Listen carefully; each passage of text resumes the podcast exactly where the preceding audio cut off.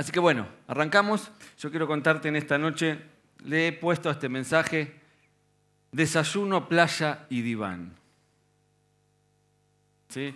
Eh, bueno, para ustedes sería cena, pero a la mañana venía bien el desayuno. Y lo de la playa, este, este domingo a la mañana pensaba, ¿no? Con el frío que hacía cuando uno más se acuerda de todo lo que no pudo hacer en el verano, ¿no? Eh, así que bueno, para añorar, vamos a leer una historia que sucedió en una playa y, y vamos a ver una charla que fue sanadora para una persona en particular. ¿sí? Yo me acuerdo, nunca me voy a olvidar, un día que se estremeció mi familia. Fue una tarde fría donde llegué después de una jornada laboral. Quería ponerme otro par de medias porque hacía frío y abro el cajón y no estaban las medias. Estaban los zapatos. Y después voy al cajón de los zapatos y no estaban los zapatos, estaban las remeras. Y cuando ahora está todo el placar dado vuelta, bien acomodado, y mi mujer atrás, ella es un poco obsesiva con la limpieza y con el orden, y me dice, Javi, encontré un método nuevo y especial para doblar la ropa y que entre todo en el placar que tenemos nosotros, modesto. Y sí, es una japonesa, no sabe. Claro, yo encontré todas las remeras enrolladas, yo buscaba esas cosas que uno esconde, ¿viste? A veces uno esconde plata, algún billete, algo. Y yo estaba desesperado buscando eso. Cuando teníamos, ahora ya no tenemos. Eh, así que si hay algún ladrón acá, no busquen ese cajón. Pero, claro, había como toda la ropa con este sistema nuevo. Y, y yo la miré como diciendo, ¿de verdad crees que yo puedo doblar la ropa así? Apenas puedo el otro método, el tradicional, ¿vos crees que voy a poder? Después esta mujer, esta japonesa, sacó toda una serie en Netflix, pueden verlo, y se llama Mari Kondo, ¿no? O con Mari, ¿cómo se llama? Mari Kondo, ¿sí? En Netflix hay toda una serie. Ella va a cualquier casa y la, de alguna manera la acomoda, la adorna, la, mejora. Se mete en tu placar, te saca todo lo que no sirve, te la dobla de otra manera y, todo lo que usualmente está desordenado, te lo ordena y te lo deja eh, impecable. La otra vez estaba eh, leyendo en un portal de noticias un político que dijo algo así como, estoy en la fase maricondo de mi carrera política. ¿Y esto? Me llamó la atención. Entro y claro, estaba de alguna manera, decía, deshaciéndose de algunas personas, sumando otras. ¿sí? Y yo quería preguntarte, si tu vida fuera un placar. Bueno, dicen que uno tiene el placar, que el placar de uno refleja la vida de uno. Pero yo no creo que sea así. No me conviene pensar eso. Pero si tu vida fuera un placar, tu mundo interior fuera un placar, ¿qué tan ordenado estaría? ¿No? Si tu mundo interior hablamos tus emociones, tus pensamientos, tus pasiones, si eso fuera un placar, ¿qué tan tus recuerdos, ¿qué tan bien guardaditas estarían todas las cosas?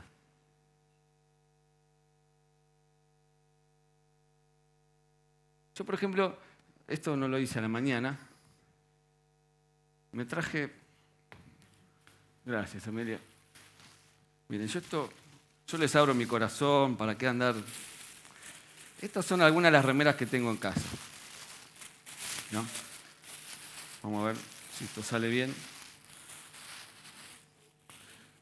por ejemplo, ¿ven esta de acá? Esta es una reliquia, miren. Miren. Esta es la primera remera de Argentina que me compré en toda mi vida.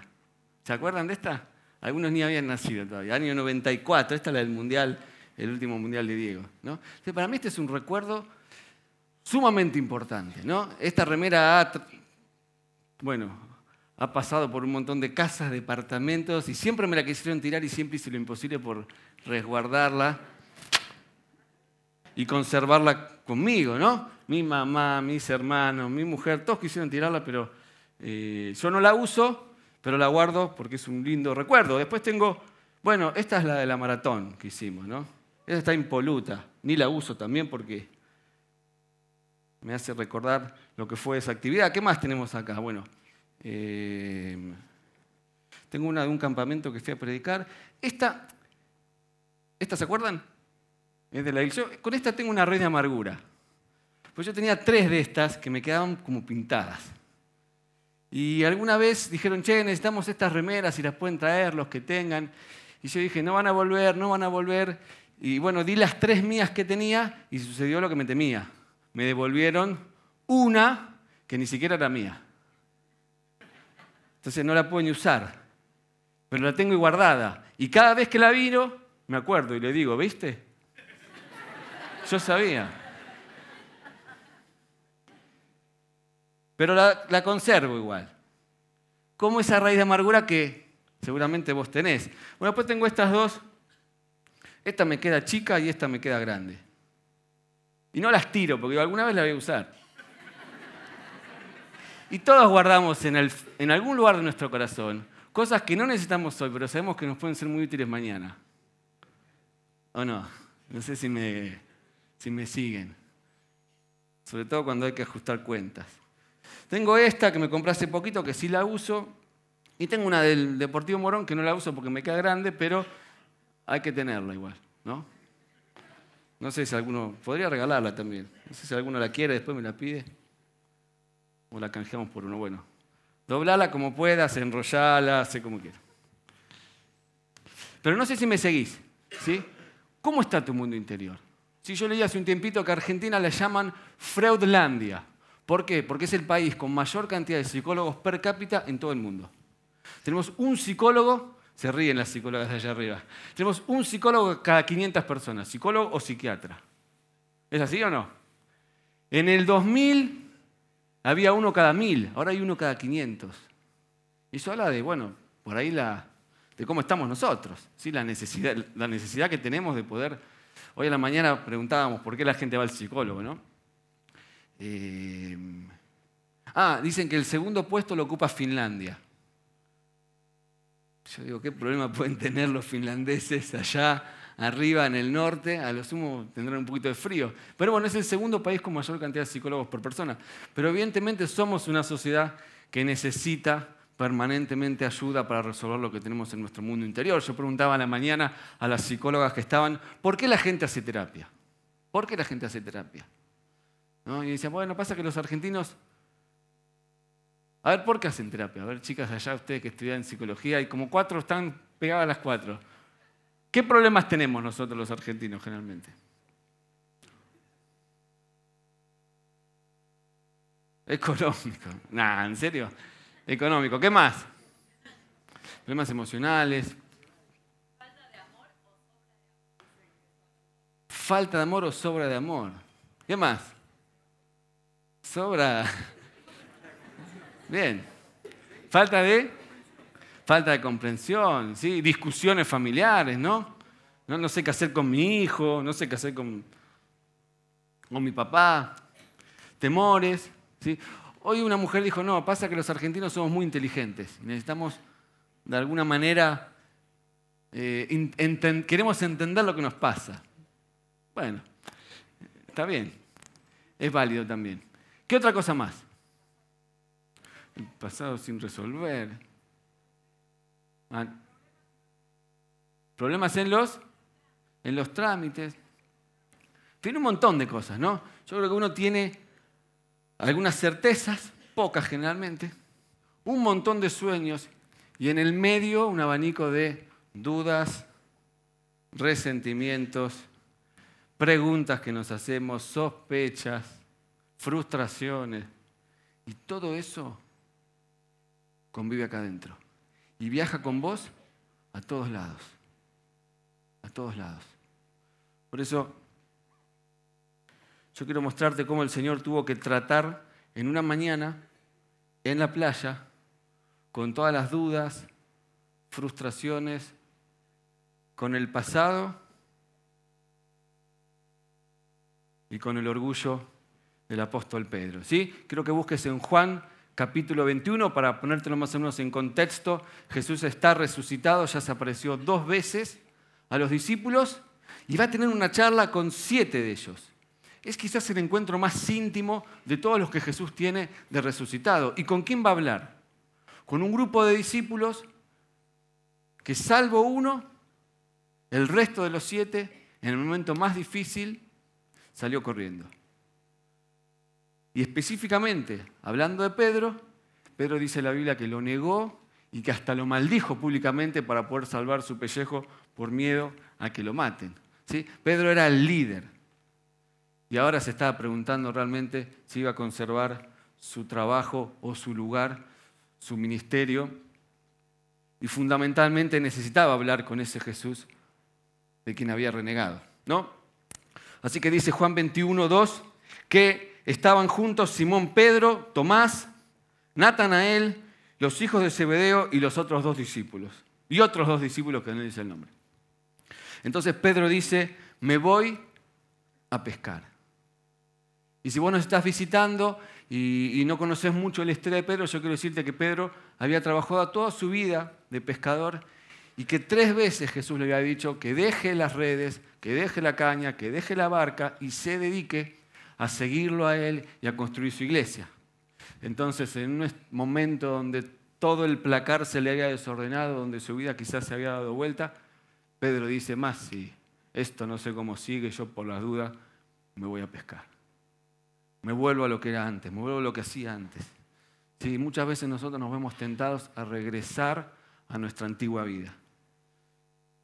Muchas veces nos vemos tentados a volver a cosas que hacíamos antes de conocerla a Él. ¿Sí? Y quizás estás esta mañana acá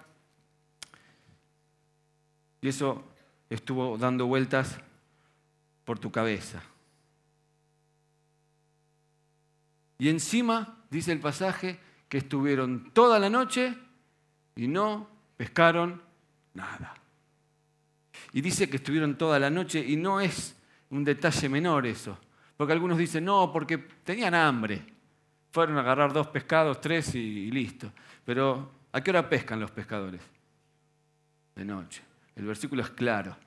Ellos estaban volviendo a trabajar de lo que trabajaban antes porque de alguna u otra manera se sentían desechados, despreciados, descalificados y que ya no les daba la altura para pertenecer al equipo de Jesús. Me voy a pescar, nos vamos contigo y esa noche no pescaron nada. Versículo 4, pero al despuntar el alba, dice que Jesús se hizo presente en la orilla.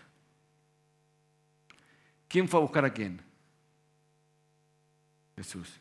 Esta es una verdad fundacional del Evangelio. Jesús es el que te busca, Jesús es el que te elige, Jesús es el que te llama, Él es el que te predestina, Él es el que nos está buscando. Vos llegaste hoy acá pensando que estás buscando a Dios. No, no, no, Dios te está buscando a vos. Eso te lo aseguro. Él es el que nos eligió primero. Y eso a vos te tiene que llenar de esperanza y te tiene que ensanchar el corazón sabiendo que hay alguien que te está buscando y que te eligió. Dice que se hizo presente en la orilla, pero los discípulos no se dieron cuenta de que era Él. Versículo 5. Entonces, Jesús, a quien todavía no habían reconocido, les grita, muchachos, ¿no tienen algo que comer? Les preguntó Jesús. Y yo pensaba mientras leía el pasaje, ¿no? Él es Dios. Él sabe todo. Y les está preguntando si tienen algo que comer a un grupo de seis pescadores, y pecadores también, de seis pescadores en su noche quizás más fracasada y menos fructífera de toda su vida. Y Jesús le pregunta, ¿no tiene algo para comer? Yo pienso, ¿Jesús no los estará descansando un poco?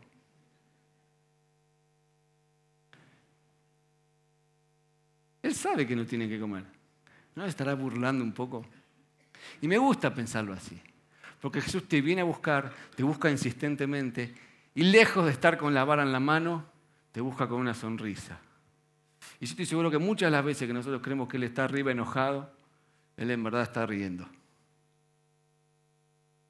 Porque nos ama. Y la respuesta de ellos es escueta. ¿Qué dijeron? No. No sabemos con qué énfasis dijeron no. Pero no dieron mucha explicación. No, me dijeron, no, y casi que alguno habrá mascullado por adentro, no, y tomátela, ¿qué me, ¿qué me venís con esas preguntas? Nunca te hicieron una pregunta incómoda. ¿No? Yo contaba a la mañana que ayer intenté arreglar el depósito del baño. ¿Qué dije? Intenté. Y estaba ahí, tenía que preparar el mensaje. O sea, me mojé toda la remera tratando de... No corta, viste, el, el costo. Todavía no puedo descubrir qué es. Y mi mujer me pregunta, después de media hora de luchar con, la mochila, ¿pudiste arreglarlo? Y yo digo, pero me estás cargando, no me ves, que estoy con todo en la mano. Y a veces lo último que queremos es que nos hagan ciertas preguntas. Los discípulos le dicen no, y faltaba que le dijeran tomátela, no sabemos quién sos, chao. Pero Jesús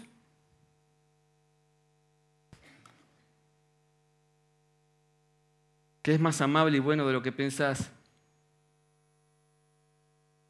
lejos de enojarse porque le cortaron el rostro, dice, tiren la red a la derecha de la barca y pescaron algo. Así lo hicieron y era tal la cantidad de pescados que ya no podían sacar la red.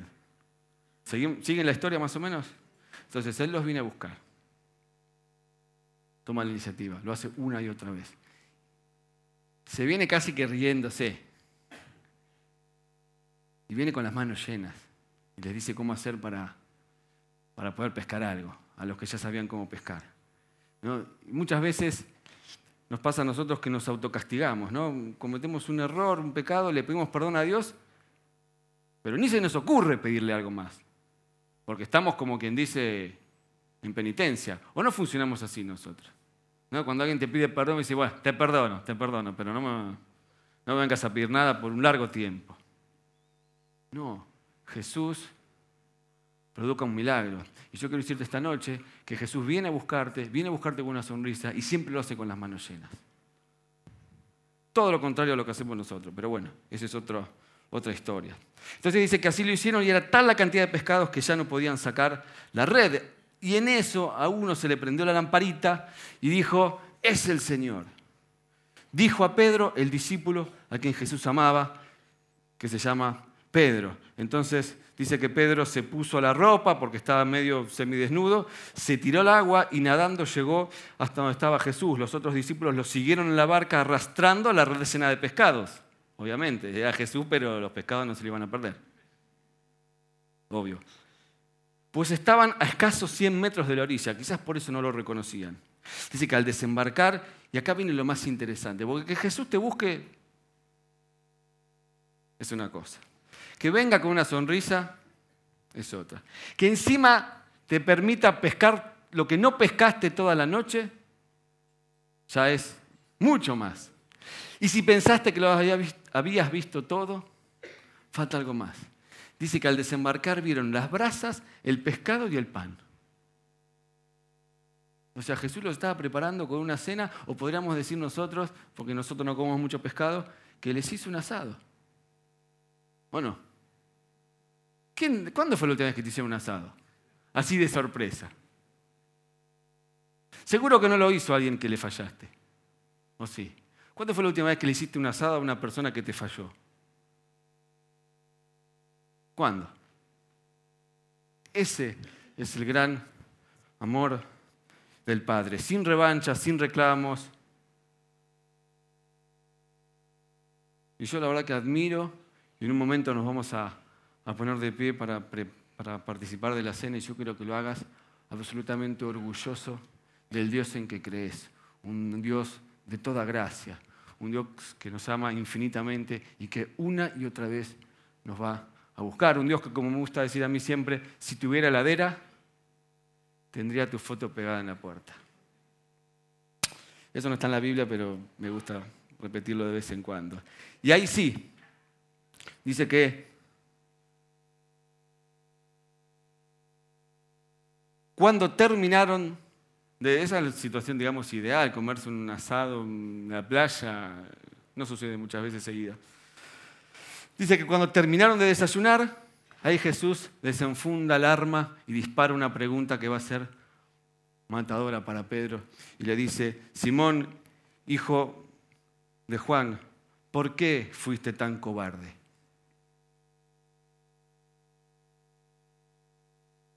¿Dice eso? Simón, hijo de Juan. ¿Ya pensaste cómo vas a arreglar lo que arruinaste? ¿Dice eso?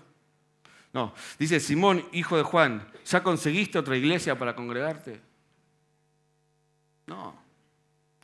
Le dice Simón, hijo de Juan, ¿me amas más que estos? Jesús va al hueso. Jesús sabe que el problema de fondo no es ni la iglesia, ni la traición, ni que lo maldijo. Jesús sabe que el problema está en el corazón. El problema está en tu interior. En ese infinito mundo de cosas que pasan adentro tuyo y que llevas a todos lados. Jesús apunta al corazón. Le dice, ¿me amas más que estos? El corazón es el asiento de los pensamientos, las emociones y la voluntad. Y yo quiero preguntarte en esta noche, ¿cómo está tu corazón? ¿Cómo está tu mundo interior? ¿Está todo bien acomodadito? ¿Está todo bien doblado?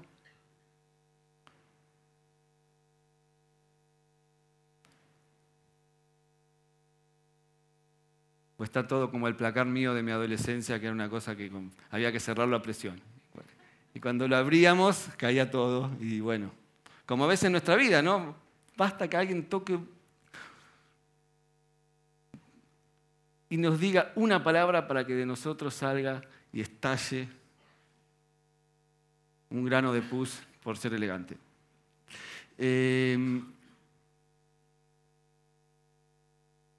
dice Proverbios 4, sobre toda cosa guardada, guarda, porque de él mana la vida. Jesucristo quiere involucrarse en tu vida para restaurar tu corazón, Él se te aparece para ordenar, acomodar y limpiar todo tu interior. Y hay un pasaje que quiero leerte que está en Jeremías 15, 19, que habla un poco de esto. Dice, por tanto, así dijo Jehová, si te convirtieres, yo te restauraré y delante de mí estarás.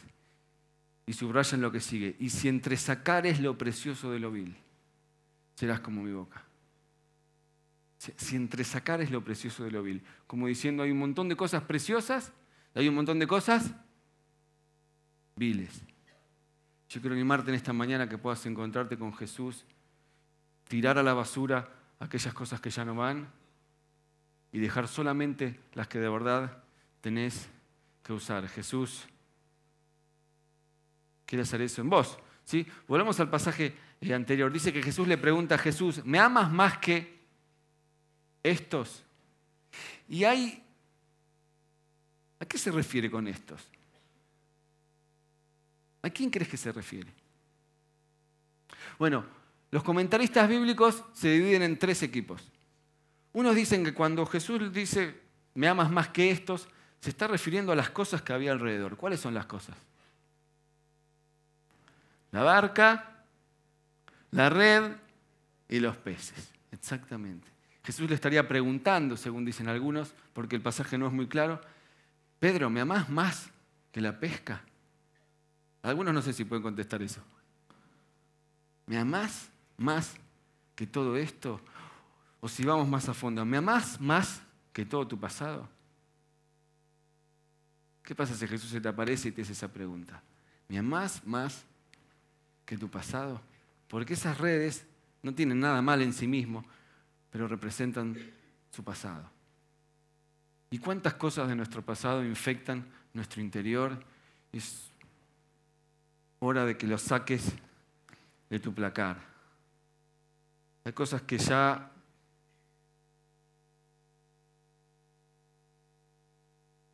Hay cosas que pertenecen a otro capítulo de nuestra vida, te lo digo de corazón. Hay cosas a las que hay que decirle ya fue. Jesús le dice a Pedro, Pedro, ¿qué haces pescando? Yo te dije que vos ibas a ser apóstol. ¿Qué haces pescando? Yo no sé si puedes identificar esas cosas en tu vida.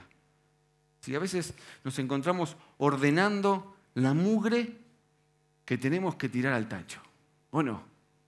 Y tenemos cosas, como alguna esta, como la remera esa que tenía ahí, que la guardamos viendo dobladita en un lugar a mano, cuando en verdad deberíamos tirarla al tacho.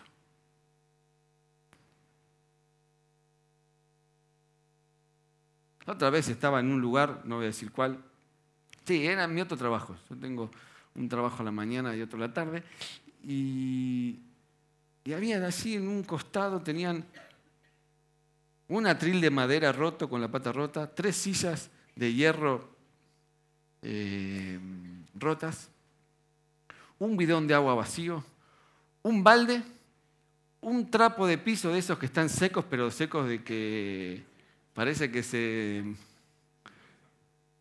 de que lo usaron y lo secó el sol, pero vaya a saber qué tendrá adentro. Y dos cucarachas así muertas, pero con las patas vivas para arriba. yo digo, ¿por qué no tiran todo esto? Me dice, no, no, no, acomodémoslo, pongámoslo bien para el costado, así no interrumpe el paso. Y yo que les dije, mi mujer es muy obsesiva con la limpieza y el orden, o sea, me salía la vaina de agarrar y tirar todo. Y yo creo que muchas veces nosotros hacemos lo mismo. Tenemos mucha, lo digo de corazón, basura adentro nuestro, bien guardada, bien acomodadita, que hace mucho tiempo tendremos que haber tirado a la basura. ¿Ok? Y a veces nos pasa que hay, hay temas que ya resolvimos una y mil veces, que ya no hay que hablarlos más. Porque cada vez que hablamos de eso peleamos y discutimos. O sea, eso tiene que salir de nuestra vida. Un problema, ¿lo arreglamos? Sí, listo. ¿Se habló? Sí, listo, ya está, afuera. No podemos cargar con eso todo el tiempo. Es como agarrar la bolsa de basura y dejarla dentro del placar con las camisas. ¿Harías eso? Sin embargo, estamos llenos de dudas, sospechas, heridas, cosas que sacamos una y otra vez a relucir. Y que lo que hacen es estrangular nuestro futuro. Yo te que puedas limpiar tu corazón y despejar tu armario interior de todo eso. ¿sí?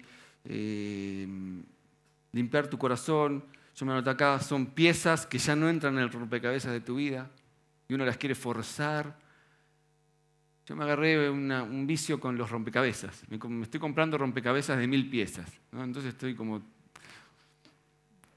dos días que estoy casi que lo termino y un mes para terminarlo después, porque la última parte es la más difícil.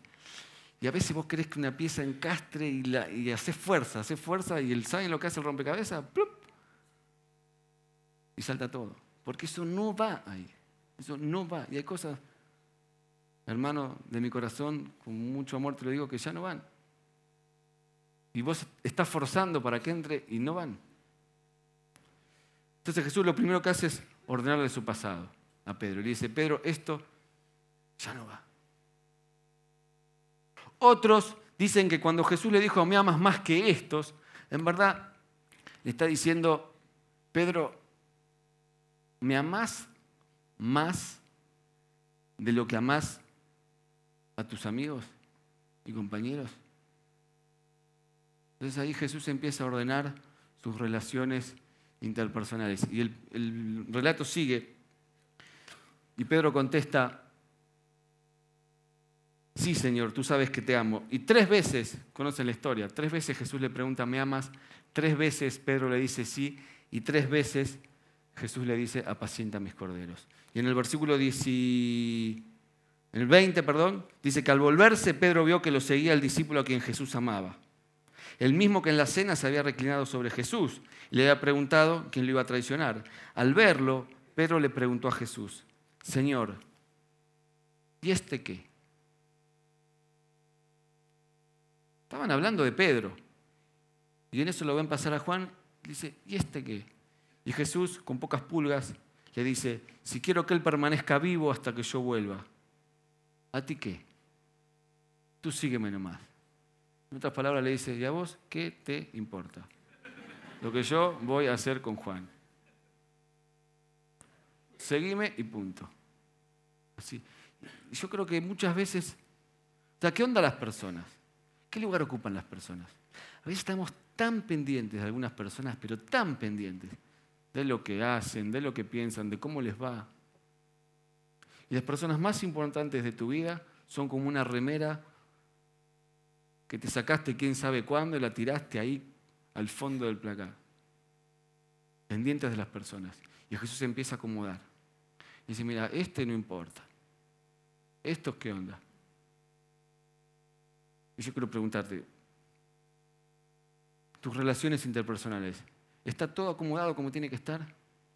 Un día me encontré con una persona que me decía, no, yo hace cinco años que no veo a mi hijo. Uy, están peleados. No, no, no lo veo. Digo, ¿cómo que no lo ves? Es tu hijo. Y, y, a cuánta gente que deberíamos ver no vemos. Por eso, o sea, tenemos como el placar un poco a veces desordenado en lo que tiene que ver con las relaciones interpersonales. Están muy pendientes de otros.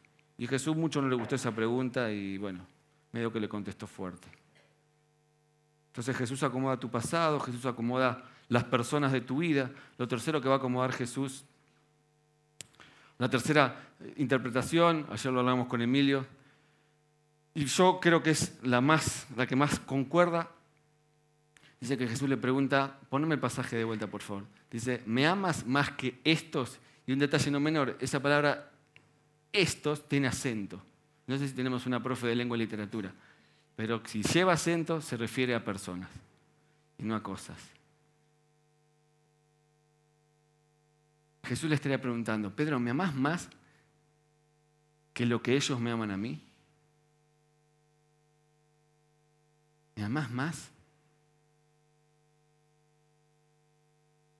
Y Jesús contesta, y Pedro contesta, Señor, no sé si te amo, yo creo que te quiero.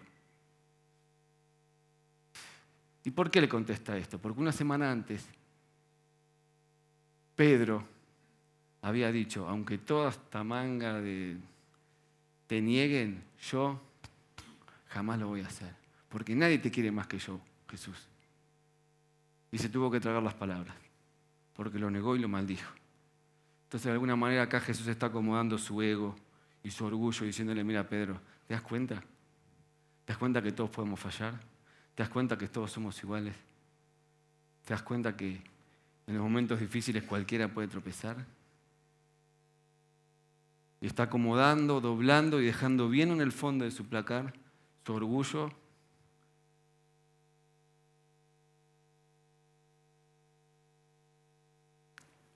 y su ego. Por último, Jesús, es interesante ver cómo tres veces le pregunta, ¿me amas? Tres veces le contesta que sí y tres veces Jesús le dice, apacienta mis corderos.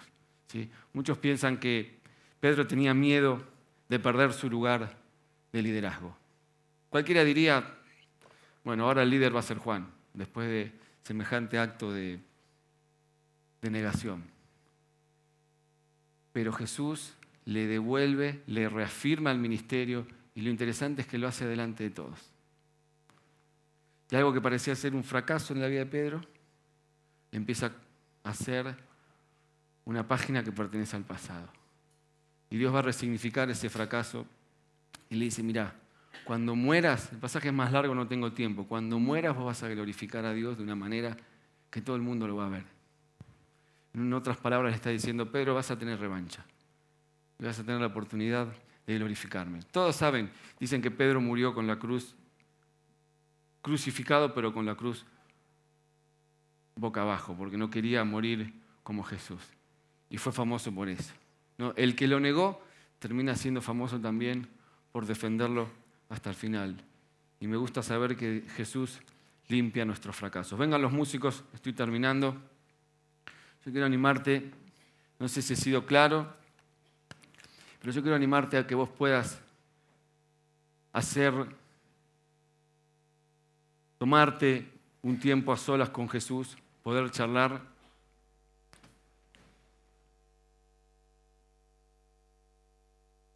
Y con Él, porque solamente con Él se puede hacer, hacer un viaje hacia, tu interior. A veces hacemos introspección sin Dios. Y eso puede ser peligroso. Pero si te animás a viajar a tu interior con Dios y poder ordenar todo lo que está pasando, seguramente vas a ver las cosas de otra manera. Si te animás a tirar los recuerdos que ya no necesitas usar, doblar algunas pasiones que quizás tenés, acomodar más adelante algunas personas que quedaron atrás, planchar las arrugas de un fracaso Sí, Él puede planchar las arrugas de cualquier fracaso. guardar el orgullo bien en el fondo del placar. Y una vez que hagas todo eso, vas a darte cuenta que tenés un montón de espacio, porque sacaste lo que no necesitabas. Entonces vas a tener que salir a comprar o a buscar más cosas. Y ahí es cuando vas a empezar a llenar tu vida de un montón de cosas buenas. Y cuando abras el placar, vas a ver que todo luce como siempre tuvo que estar. Tres preguntas finales. Y si termino y nos preparamos para la cena. La primera, estás esta noche acá y será que estás intentando volver a pescar. ¿Será que te anduvo dando vueltas esa idea por la cabeza? ¿Cómo está tu interior? De verdad, de corazón te lo pregunto. ¿Qué estás dejando crecer en tu interior? ¿Qué está creciendo ahí adentro? Y algunos de acá por ahí tengamos que empezar a dejar crecer un montón de cosas buenas, porque si no el espacio vacío se ocupa de una manera no tan buena. Dos, segunda pregunta, ¿a quién tenemos que ir a buscar? ¿A quién conoces que se haya ido a pescar, se haya tomado unas vacaciones, se haya apartado, llamarle como, como quieras? Mira, este martes, casi me olvido de anunciarlo, este martes a las 7 de la tarde empezamos el grupo Reset. ¿Para quién está dirigido? Para todas aquellas personas que hace poquito volvieron al camino del Señor. Para todas aquellas personas que sienten que se la mandaron. Nunca dejaron de congregarse, pero se la mandaron. Para aquellas personas que se sienten frías espiritualmente. Para aquellas personas que necesitan volver a empezar. Y si conoces a alguno y lo querés invitar, este martes a las 7 los vamos a estar esperando. ¿Sí? Es con cupo cerrado, así que trata de, que, de anotarlo si es posible. ¿A quién tenés que ir a buscar? ¿Conoces a alguno? ¿Algún amigo, familiar que no tenga iglesia? Y quizás puedas decir las tres palabras que nosotros más valoramos acá adentro. Yo te invito. ¿Eh? Y lo invitas a una reunión. A la del martes o a la del domingo. Por último, ¿con quién? ¿Eh? Dijimos primero, ¿qué estás dejando crecer en tu interior? Segundo, ¿conoces a alguien que se haya pegado unas vacaciones, se haya alejado del Señor y los puedas traer? Tercero, ¿con quién tenés que ser como Jesús? ¿Con quién? ¿Quién te falló? ¿Quién te defraudó? ¿Quién te lastimó? Y se alejó pero vos podés ir a buscar. Termino hablando de Jesús, porque es nuestro modelo, el que hace lo que nadie haría. Jesús nos da el ejemplo. Jesús inauguró lo que un autor alguna vez le puso la SSM. ¿Sabes lo que es la SSM? Es la sociedad de la segunda milla. Mira, son los que vamos a intentar no sé si nos va a salir, pero vamos a intentar amar aunque nos fallen. Son aquellos que se van a afiliar a la SSM y van a intentar dejar de ser expertos en dar lecciones de justicia, porque nos sale re bien, ¿eh? Para empezar a dar lecciones de amor. ¿Cómo hizo Jesús? Que se le apareció. Lo llenó de peces, le hizo un asado sonrió y sin reproches le hizo dos o tres preguntas que a Pedro lo desarmó. Pero él lo ganó. Jesús lo ganó a Pedro. Nosotros tenemos que aprender a renunciar a ganarle a las personas que amamos. Renunciar a ganarle a las personas que amamos. Cuando vos le ganas una discusión a tu esposa, una discusión a tus hijos, una discusión a un amigo, ¿Sabes lo que pasó? Pasó que perdieron los dos. Porque peleamos tanto por eso que aunque tengas la razón, el vínculo quedó, totalmente deteriorado. Por eso renuncia a ganarle a aquellos a los que amás. Hay bendición en el perdón, pero hay amargura en el juicio.